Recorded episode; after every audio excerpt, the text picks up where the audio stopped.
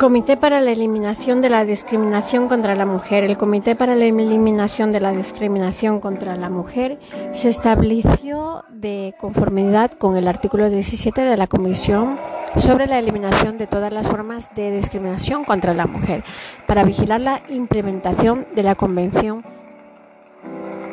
El estado actual de la Convención está disponible en la página web de la División para el Adelanto de la Mujer el comité se reúne en dos sesiones cada año en Nueva York.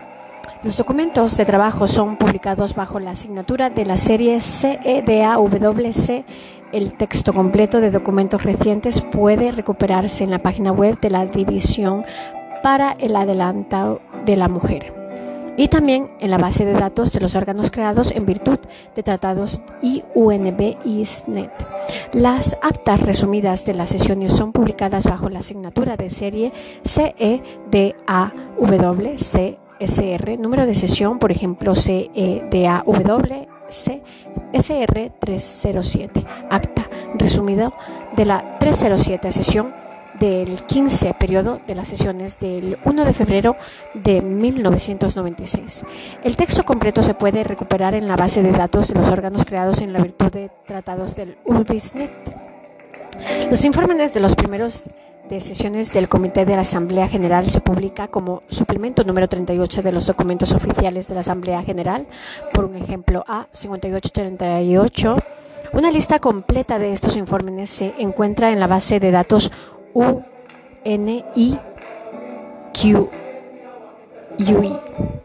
Los informes también se publican cumulativamente en los volúmenes de la publicación de Work of CEDAW. El texto completo de los informes recientes se puede recuperar de la página web de las divisiones para el adelanto de la mujer y también en la base de datos de los órganos creados en virtud de tratados un business. Los comunicados de prensa son publicados bajo la asignatura de serie WOM y se obtiene por medio de la opción de búsqueda en el centro de las noticias de las Naciones Unidas y también en la página web de la División para el Adelanto de la Mujer. Los estados parte de la Convención están obligados por el artículo 18, 18 a presentar un informe inicial sobre las medidas legislativas, judiciales, administrativas o de otra índole que hayan adoptado para hacer efectivas las disposiciones de la Convención en el plazo de un año.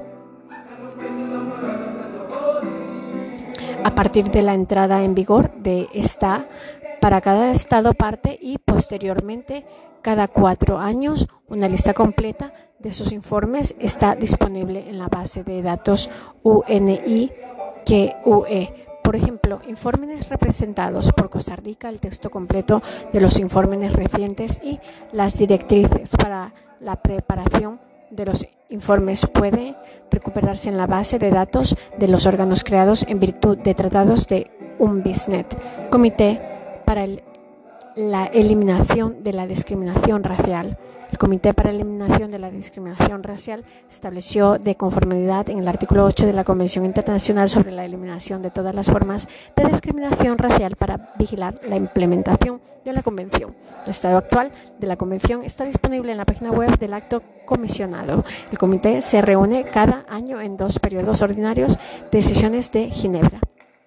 Los documentos de trabajo son publicados para la asignatura serie CRD C. El contexto completo de documentos recientes puede recuperarse en la base de datos de los órganos creados en la virtud de tratados y UBISNET.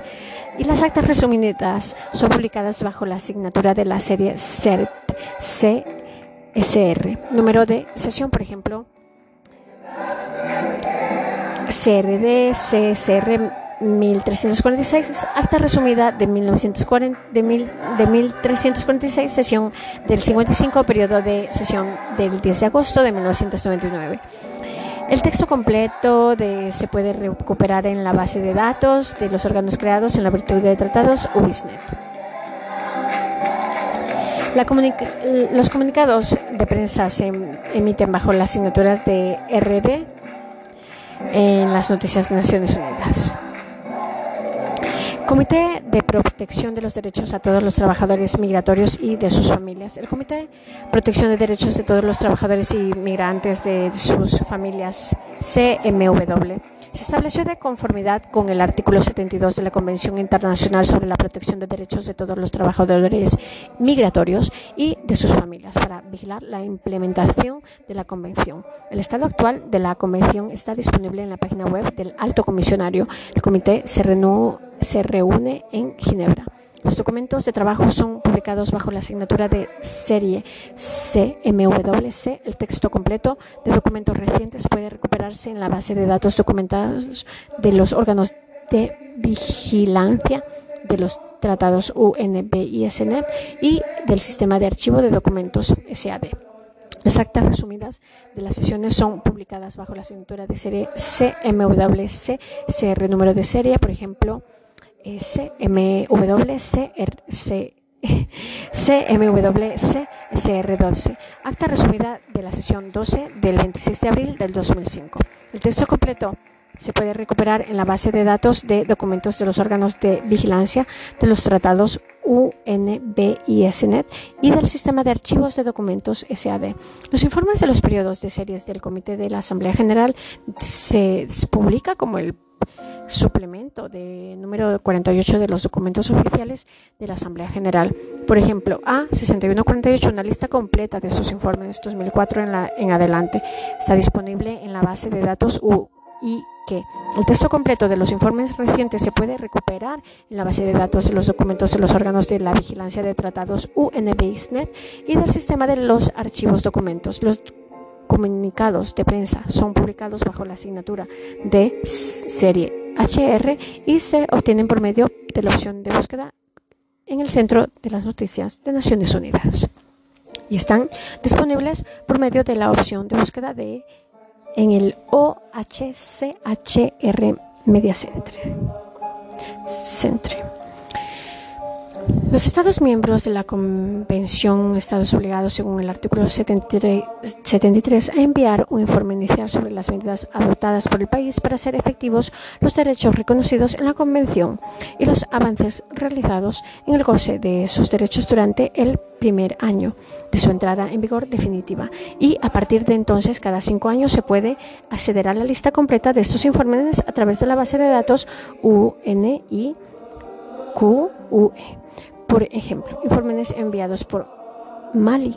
El texto completo de los informes recientes, así como las directivas provisionales para la preparación de informes, pueden ser recuperados en la base de datos de los documentos de los órganos de vigilancia de los tratados UNB y SNET del sistema de archivos de documentos SAD.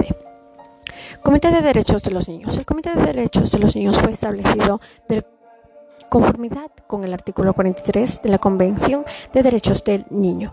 Para vigilar la implementación de la Convención, el estado actual de la Convención está disponible en la página web del Alto Comisionado. El comité se reúne cada año en tres periodos ordinarios de sesión en Ginebra.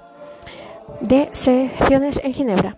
Los documentos de trabajo son publicados bajo la asignatura del serie CRC. C. El texto completo de documentos recientes se puede recuperar en la base de datos de los órganos creados en virtud de, de tratados UBISNet. Las actas resumidas de las sesiones son emitidas bajo la asignatura de serie CRC, CSR.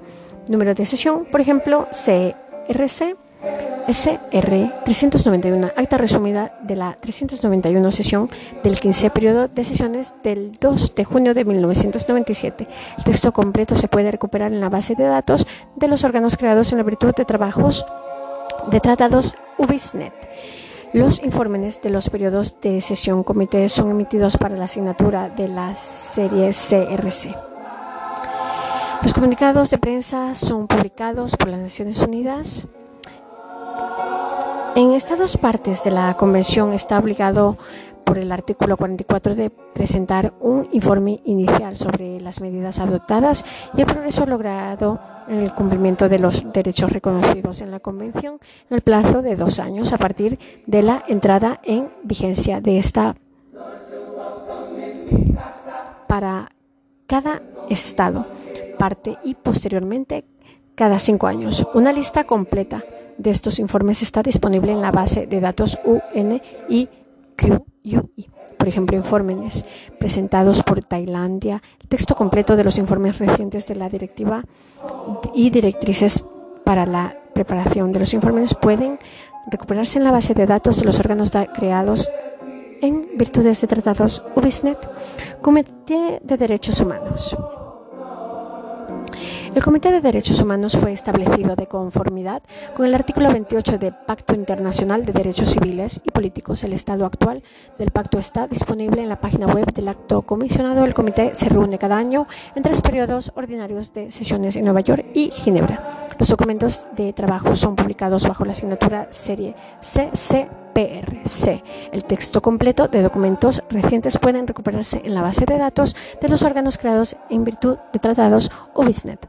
Las actas resumidas de las sesiones son publicadas bajo la asignatura de serie CCPRC, SR número de sesión, por ejemplo, CCPRC, SR 1690, acta resumida de la 1690, sección del 63, periodo de secciones del 24 de julio de 1998.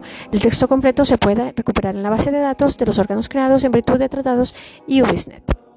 Los informes de los periodos de sesiones del Comité de Asamblea General son publicados por la el suplemento número 40 de los documentos oficiales de la Asamblea General. Por ejemplo, A5840, volumen 1, una lista completa de estos informes 1977 y en adelante está disponible en la base de datos UNICE. El texto completo de informes recientes se puede recuperar en la base de datos de los órganos creados en virtud de, tratados UBISNET. El comité publicó en un anuario de 1977 a 1987. Desde 1987 es continuado por la publicación oficial Records of the Human Rights Committee. Los comunicados de prensa son publicados bajo la asignatura de serie HRCT y se obtiene por medio de la opción de búsqueda en el Centro de Noticias de Naciones Unidas. Los comunicados de prensa de la Oficina de Alto Comisionado se puede recuperar en el OHC HR Media Centre. Los Estados partes del pacto está obligado por el artículo 48 a presentar un informe inicial sobre las medidas adoptadas y el progreso logrado en el cumplimiento de los derechos reconocidos en el pacto de plazo de un año a partir de la asamblea en vigor de este para cada Estado parte y posteriormente. Cada cinco años, una lista completa de estos informes puede recuperarse de la base de datos UNI por ejemplo, informes presentados por Jordania, el texto completo de las formas recientes. La Corte Penal Internacional. La idea de la creación de un Tribunal Penal Internacional para juzgar y castigar las violaciones más graves de derechos humanos, tales como genocidio o crímenes contra la humanidad, a los que ahora se unen los crímenes de terrorismo, no es nueva, existen antecedentes desde el siglo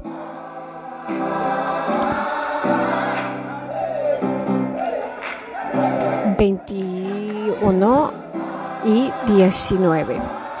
Pero la iniciativa de la creación de una jurisdicción penal internacional cobra fuerza a partir de la Segunda Guerra Mundial con la creación de los tribunales de Nuremberg y de Tokio para juzgar y condenar las atrocidades y los crímenes cometidos durante la guerra. En la última década del siglo XX, el Consejo de Seguridad de Naciones Unidas ha creado dos importantes tribunales, ad hoc para juzgar los criminales de guerra y las violaciones masivas de los derechos humanos. Son el Tribunal Internacional para la ex Yugoslavia de 1993 y el Tribunal Internacional para Ruanda 1994. La creación de esos tribunales han suscitado muchas críticas y dudas sobre la legitimidad del Consejo de Seguridad para crear tribunales. Lo cierto es que la creación de estos han supuesto un cambio importante en el derecho internacional. Es la primera vez que un Tribunal Penal Internacional es creado por la comunidad internacional. Con anterioridad a la actualidad de los dos tribunales citados.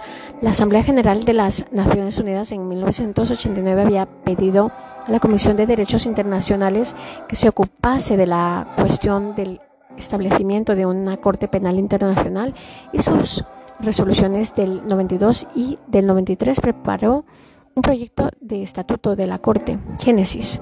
La Comisión de Derecho Internacional Genera nombró un comité especial para examinar las principales cuestiones sustantivas y administrativas. Se reunió varias veces en 1995, posteriormente a la Asamblea General en su resolución 11 de diciembre de 1995. Estableció un nuevo comité preparatorio para redactar un texto consolidado de aceptación. En diciembre de 1996, la Asamblea General decidió celebrar una conferencia que se haría en 1998 para dar forma definitiva a una convención sobre el establecimiento de la Corte Penal Internacional. La conferencia se celebró finalmente en Roma del 15 al 17 de julio. En ella participaron 160 estados y 166 estados entidades gubernamentales y no gubernamentales. La conferencia prepara el Estatuto de Roma de la Corte Penal Internacional. Fue aprobado el 17 de julio de 1998.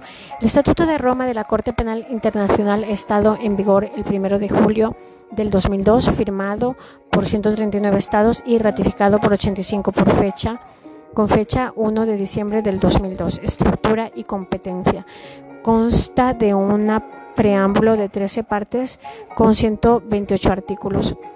Respecto a los principales de competencia de la Corte, que se limitará a los crímenes más graves de trascendencia para la comunidad internacional en su conjunto, la Corte tendrá competencias según el presente estatuto respecto a los siguientes crímenes. Crímenes de genocidio, crímenes de lesa humanidad, crímenes de guerra. Crímenes de agresión. Cabe afirmar que todo Estado parte del Estatuto aceptar la competencia de la Corte sin que exista la posibilidad de hacer reservas. La Corte está compuesta de acuerdo con lo expuesto en el artículo 34 por cuatro órganos una presidencia en B, sesiones, una de apelaciones, otra de una instancia y otra de cuestiones preliminares. La Fiscalía, la Secretaría. El procedimiento se desarrolló en la segunda fase, una de investigación y otra de juicio oral. La las sentencias y resoluciones de la sección de la primera instancia son susceptibles de recurso. Se respeta los principales de no hay delito sin ley ni pena sin delito. Supone un avance importante para la protección internacional de los derechos humanos. No olvidemos que el siglo XX se ha desencadenado más de 250 conflictos armados, han muerto más de 90 millones de personas civiles, especialmente mujeres y niños, se han violado los derechos, la propiedad y la dignidad de más de 200 millones de personas y la obligación genérica que tienen los estados de asegurar el respeto de estos derechos como obligación erga omnes. Hasta ahora se carecía de un órgano judicial internacional. La Corte Penal Internacional viene a llevar ese vacío y cabe la esperanza de que los grandes crímenes contra la humanidad y las violaciones masivas de los derechos humanos no queden impunes y sean debidamente castigados. La Corte Penal Internacional como respuesta ética y jurídica para la reparación a las víctimas de violaciones de los derechos humanos. Uno de los primeros órganos internacionales de justicia penal fue el Tribunal Militar de Nuremberg creado por el Pacto de Londres, órgano común de las cuatro potencias firmatarias del mismo pacto de Estados Unidos, Unión Soviética, Francia y Reino Unido. No obstante, todas las críticas que se pueden hacer con relación a la constitución y praxis del referido tribunal. Este ha dejado en herencia a nuestras generaciones una piedra angular en el desarrollo del derecho humanitario, especialmente debido a su postura antiagresiva reforzada en la Carta de las Naciones Unidas a la imposición de la responsabilidad de los altos oficiales con la eximente de órdenes superiores como defensa o como excepción de la responsabilidad penal. Analizando el contexto de nacimiento del Tribunal Militar de Nuremberg, se observa que la estructura del orden mundial era más o menos modelada por la soberanía de los estados y con los estados más potentes que asumían especiales prerrogativas. Nuremberg fue una excepcional circunstancia que permitió a las fuerzas geopolíticas de unirse en torno a la persecución.